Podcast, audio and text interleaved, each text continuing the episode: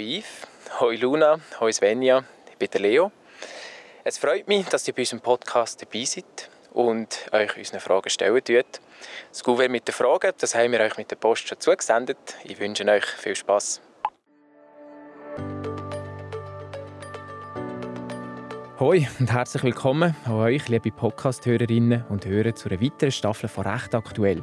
Ein Podcast mit aus dem Leben, präsentiert von der Rechtsschutzversicherung AXARAG. Ich bin der Leo, euer Host.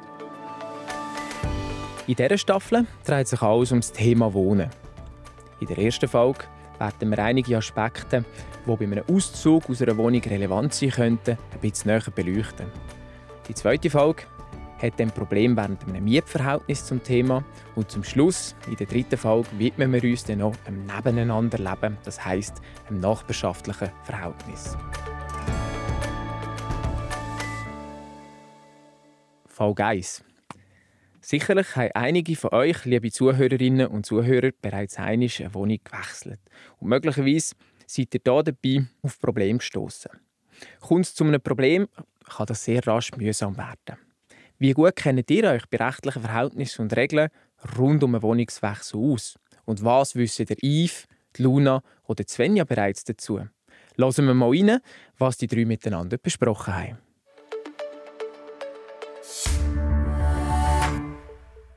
Hallo miteinander, ich bin die Luna. Ähm, ich arbeite als Optikerin in Schaffhausen seit fünf Jahren. Mein Name ist Svenja, ähm, ich bin auch 20. Ich habe mit der Luna zusammen die Lehre gemacht als Optikerin in Schaffhausen. Ja, und in meiner Freizeit tue ich gerne Armbrust schiessen. Ja, da bringt es. Stimmt. Ja, dann mache ich den Abschluss. Bin der Yves, ähm, ja. bin der Älteste in der Runde, 27. genau. ähm, habe jetzt gerade ein Studium abgeschlossen, wohne in Vinti und arbeite in Vinti. Das ist natürlich mega cool. Ja, das ist natürlich ähm, Ja, ich bin eigentlich schon ein bisschen der erfahrenste, was Wohnungswechsel angeht. Ich habe schon zwei, mhm zwei Wege hinter mir. Ich glaube, wir sind da eher ein bisschen grün schnell. ja. Wir sind beide von die gekommen ja, und jetzt erst mal das erste Mal so Wege. Das ja. ist ab und zu ein bisschen überfordernd. Ja. Machen wir mal auf. Oh. Kleinere Zettel als erwartet. Gut. Der alte Mietvertrag endet am letzten Tag des Monats, aber der neue beginnt erst am ersten des Folgemonats. Was ist mit der Nacht vom 30. oder 31. auf den 1.? Müsst ihr da im Hotel übernachten? Oh, das ist ein gutes Thema. Ich habe gerade eine Freundin von mir, die mit dem Problem hat. Mit einer Vormieterin von ihr, die ähm, jetzt, sie sagt, sie kann halt am 31. kann sie noch nicht irgendwie wegen der Umzugsfirma. Und meine Kollegin muss dann halt aber schon draußen sein. Und sie hat die dann auch so gefragt, ja, was soll ich jetzt bis am zweiten, also die Vormieterin hat dann gesagt, sie muss bis am zweiten warten quasi. Und sie hat dann halt auch gesagt, ja, was soll ich jetzt bis dort machen? Muss ich jetzt bei einer Freundin übernachten oder wie sieht das aus? Das ist eigentlich gerade ein sehr spannendes Thema. Ja, aber, aber sie, sie wird ja einziehen am ersten. Ja. Also eigentlich sollte sie ja dann rein dürfen und die ja, anderen müssen raus. Die andere Seite jetzt halt so quasi, ja, der erste ist ein Viertel in Luzern. Und sie sagt dann, äh, ja, die Umzug Umzugsfirma schafft dann nicht. Und 30. Ja, da hat meine Kollegin eben auch gesagt. Jetzt, ich Aber das war bei mir auch so. Gewesen. Wenn ein Viertig ist, ist, dann kannst du putzen erst am, also das Abnehmen von der Wohnung ja. erst nach dem Viertig. Ja, genau. Und sie hat jetzt halt aber das Problem, dass sie nicht weiß, was sie bis dort auch mit den Möbeln und allem soll machen oder kann sie das dort in den Keller stellen. Also ich denke jetzt, also die Vormieterin hat von meiner Sicht aus bis am Ende des Monats halt quasi das Recht, aber am ersten sollte sie eigentlich das Recht haben, zum Eingehen. Ja, Weil ich jetzt sagen, das heisst, die Vormieterin müsste eigentlich so eine Hand haben, dass sie auf den ersten eingehen kann. Meiner mhm. Meinung nach. Ja. Oder dass sie zum Beispiel Möbel abstellen kann. Ja, genau, irgendetwas. Und aber sonst, was will sie machen auf der Straße? ja.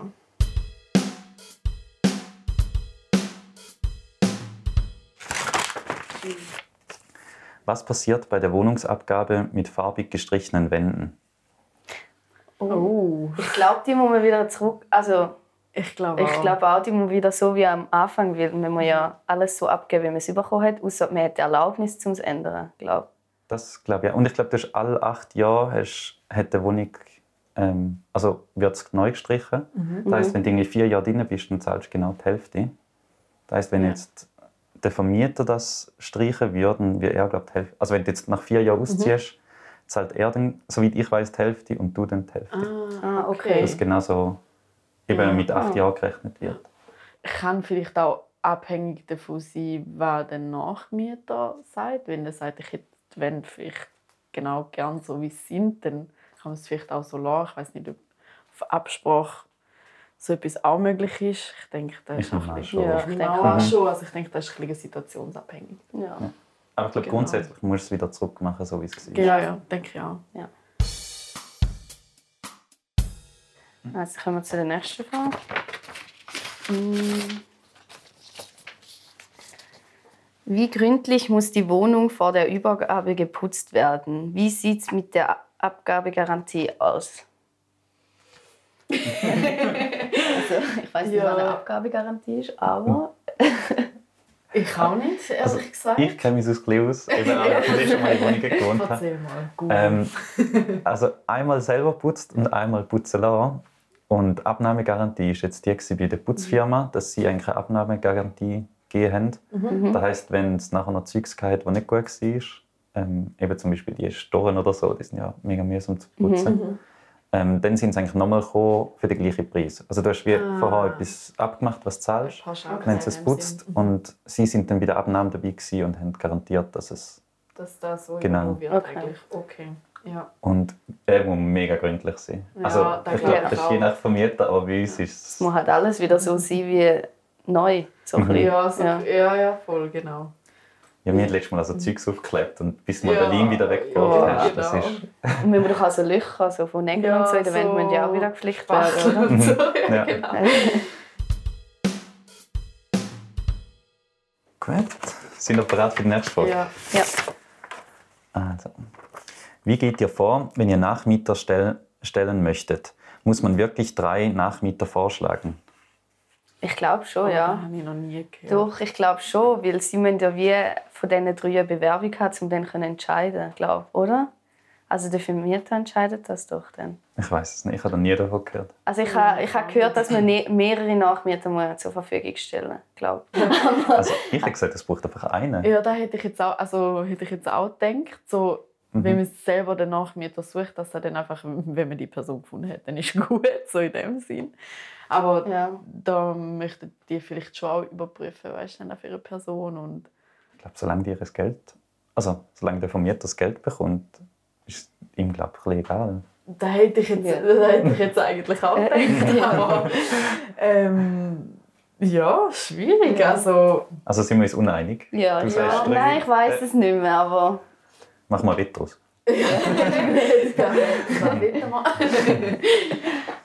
Ein Drink. Ein Drink. Immer gut.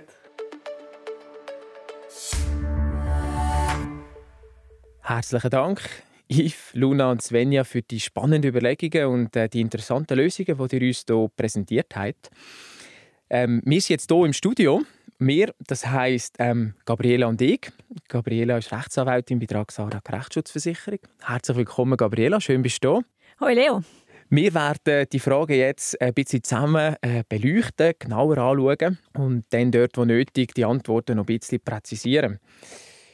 Ja, Gabriela, ich hatte den Eindruck, unsere Kandidaten haben schon einiges gewusst. Also ein solides, gutes Basiswissen. Wie siehst du das? Ja, instinktiv sind sie immer relativ nah an der, an der Lösung dran gewesen. Sehr gut, dann schlage ich doch vor, gehen wir doch direkt mal zu der ersten Frage. Dort ist es darum gegangen, dass man die letzte Nacht vom 30. bzw. vom 31. auf den 1. möglicherweise im Hotel oder auf der Straße muss verbringen muss. Ja, Gabriela, sag uns doch mal, was sagt das Recht? Wie ist dort die Rechtslage? Ja, theoretisch äh, gesehen ist es tatsächlich ein Problem, weil der alte Mietvertrag endet am letzten vom Monat, also am 30. oder 31. Der neue fängt erst am 1. vom Folgemonat an. Jetzt ist aber so, dass viele Mietverträge die Situation regeln, indem sie als Abgabetermin erst den Folgetag festlegen, in der Regel 12 Uhr am Mittag vom Folgetag. Wenn im Mietvertrag nichts steht, dann ist es in den allgemeinen Bedingungen zum Mietvertrag oftmals festgehalten. Und wenn man dort auch nichts findet oder auch nicht weiterkommt, dann lohnt es sich, wenn man sich einfach mit dem Vermieter in Verbindung setzt. Man muss ja sowieso einen Abgabetermin festlegen und dann kann man das dann meistens klären. Eine Ausnahme besteht noch von Gesetzes wegen dort, was ja auch unsere, unsere WG-Gespendli thematisiert haben, nämlich dann, wenn der Mietvertrag an einem Sonntag oder an einem Viertag endet, dann ist der erste nächste Werktag gilt als Abgabetermin. Das heißt, wenn ich die richtig verstanden habe, es ist ein rechtliches Problem, tatsächlich, ähm, aber nur ein theoretisches. in der Praxis findet man immer irgendeine Lösung. Ist das richtig? Das kann man so zusammenfassen, ja. Gehen wir doch gerade mal zu der zweiten Frage. Dort haben wir von unseren WGler wissen, was bei einer Wohnungsabgabe mit farbigen Wänden äh, passieren tut. Ja, unsere WG-Gespendli ähm, scheinen sich hier sehr sicher zu sein.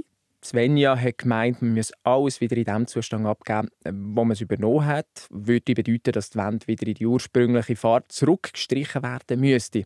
Gabriela, wie siehst du das? Liegt Svenja hier richtig mit ihrer Annahme? Ja, Svenja liegt richtig. Eine Wohnung muss in dem Zustand zurückgegeben werden, wie man sie übernommen hat. Das heißt, wenn man die Wände farbig gestrichen hat, muss man sie zurück in den Ursprungszustand versetzen. Meistens ist das weiß. Es sei denn natürlich, der Vermieter hat vorher seine Zustimmung gegeben oder der Nachmieter möchte die Wände gerne so übernehmen. Was empfiehlst du unseren Zuhörerinnen und Zuhörern, wenn sie äh, vorgängig ähm, jetzt die Erlaubnis von der Vermieterschaft einholen möchten? Langt ein Telefon oder ein SMS oder wie holt man sich so eine Erlaubnis am besten ein? Ja, es gibt da keine strikten Formvorschriften. Auf jeden Fall ist es aber empfehlenswert, dass man das in irgendeiner Form schriftlich macht, dass man dann beim Auszug sich unnötige Diskussionen kann sparen kann und man dann gerade sieht, schwarz auf weiß, was, was damals vereinbart wurde. Gehen wir mal davon aus, dass keine Abmachung getroffen worden ist und äh, die Vermieterin oder der Vermieter die Wand wieder in der Ursprungsfarbe gestrichen haben.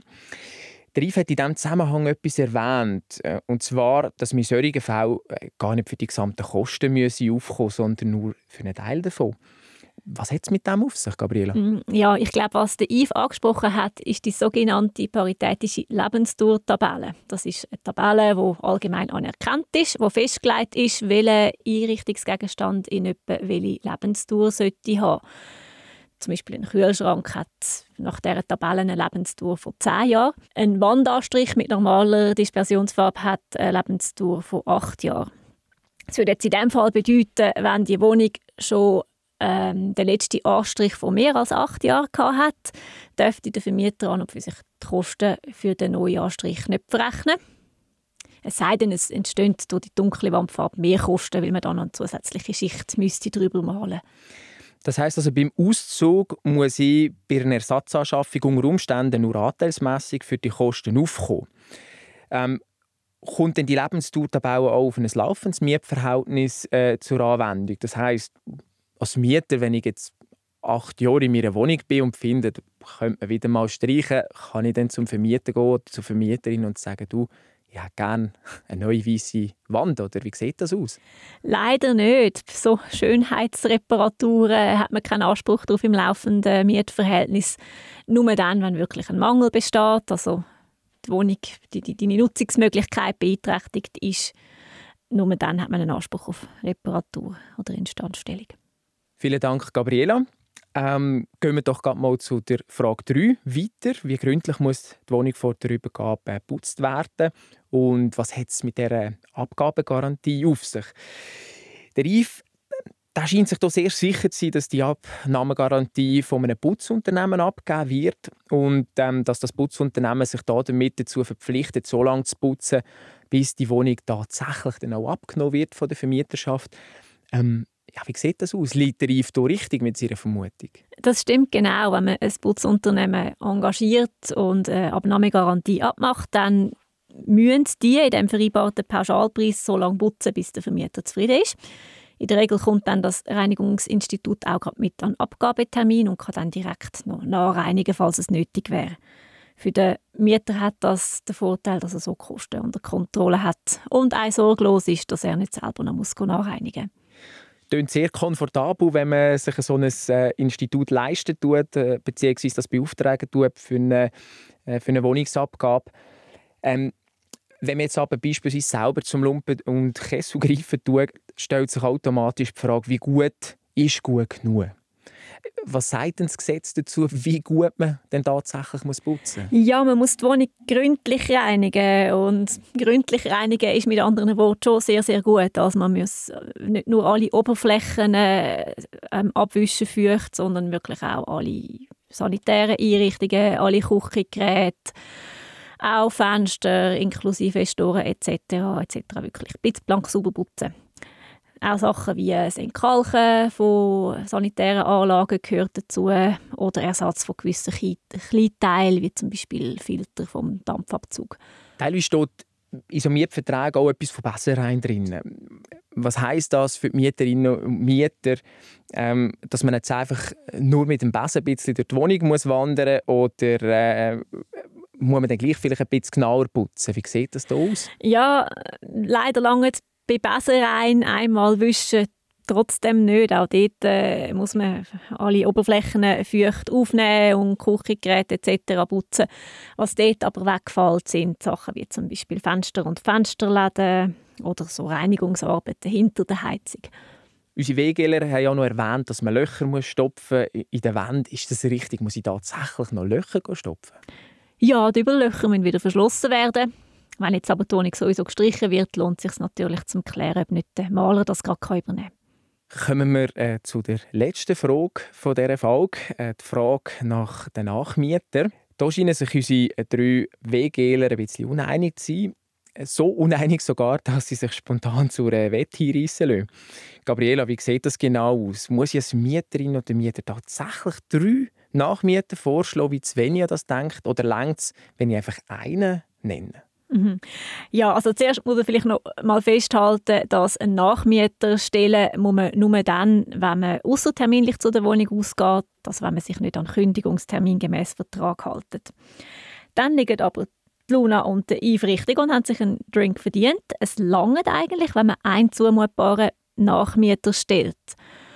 Der Nachmieter muss eben, wie gesagt, zumutbar und auch zahlungsfähig sein. Das heißt, der muss ein Monatseinkommen haben, das mindestens dreimal so hoch ist wie eine Monatsmiete. Zumutbar muss er sein, in dem Sinne, dass er jetzt da die Wohnung nicht übermäßig nützt. Also man kann zum Beispiel jetzt für eine von einem Pärchen genutzte dreieinhalb Zimmerwohnung nicht plötzlich eine siebenköpfige Familie als Nachmieter vorschlagen. Und auch Sachen wie vielleicht ein schockierender Betreibungsregisterauszug könnten dazu führen, dass ein Mieter nicht als zumutbar angesehen wird. Das heißt also kein Drink für Svenja in diesem Zusammenhang?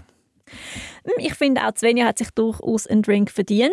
Es ist zwar kein rechtliches Erfordernis, dass man drei Vorschläge macht. Es empfiehlt sich aber auf jeden Fall trotzdem, das so zu handhaben, weil es kann immer etwas Unvorhergesehenes passieren. Es kann immer sein, dass ein Mieter im letzten Moment noch abspringt oder es dann eben vielleicht Diskussionen gibt, ob, ob ein Vorschlag zumutbar ist oder nicht. Und dann ist man auf der sicheren Seite, wenn man auf mehrere Vorschläge zurückgreifen kann. Das heißt also, wenn ich äh, bei der Suche nach einem Nachmieter oder nach einer Nachmieterin den Fokus auf Finanzen, ähm, auf einen Willen zur Übernahme von meinem Vertrag lege und ähm, auch ein darauf schaue, dass die Wohnung nicht übernutzt wird, dann bin ich grundsätzlich auf der sicheren Seite wenn jetzt eine da noch irgendwelche ausgefallenen Hobbys hat. Ist das so richtig zusammengefasst? Ich glaube, das kann man so zusammenfassen, ja. Vielen Dank, Gabriela, für die spannenden Einblick.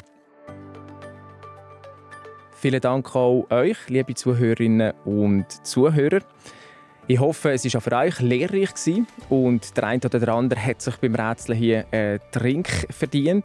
Wir haben in dieser Folge über Probleme geredet, die im Zusammenhang mit einem Wohnungswechsel auftauchen können. In der nächsten Folge reden wir dann darüber, was für Probleme während einem laufenden Mietverhältnis können anfallen und wie man denen begegnen kann. Dafür besuchen wir die Lona und Janine, zwei Arbeitskolleginnen aus dem Grossraum Zürich. Das ist der Rechtspodcast «Recht aktuell», der Podcast mit aus dem Leben von der Axarak Rechtsschutzversicherung. Ich bin der Leo, freue mich, wenn ihr wieder einstellt. Tschüss zusammen.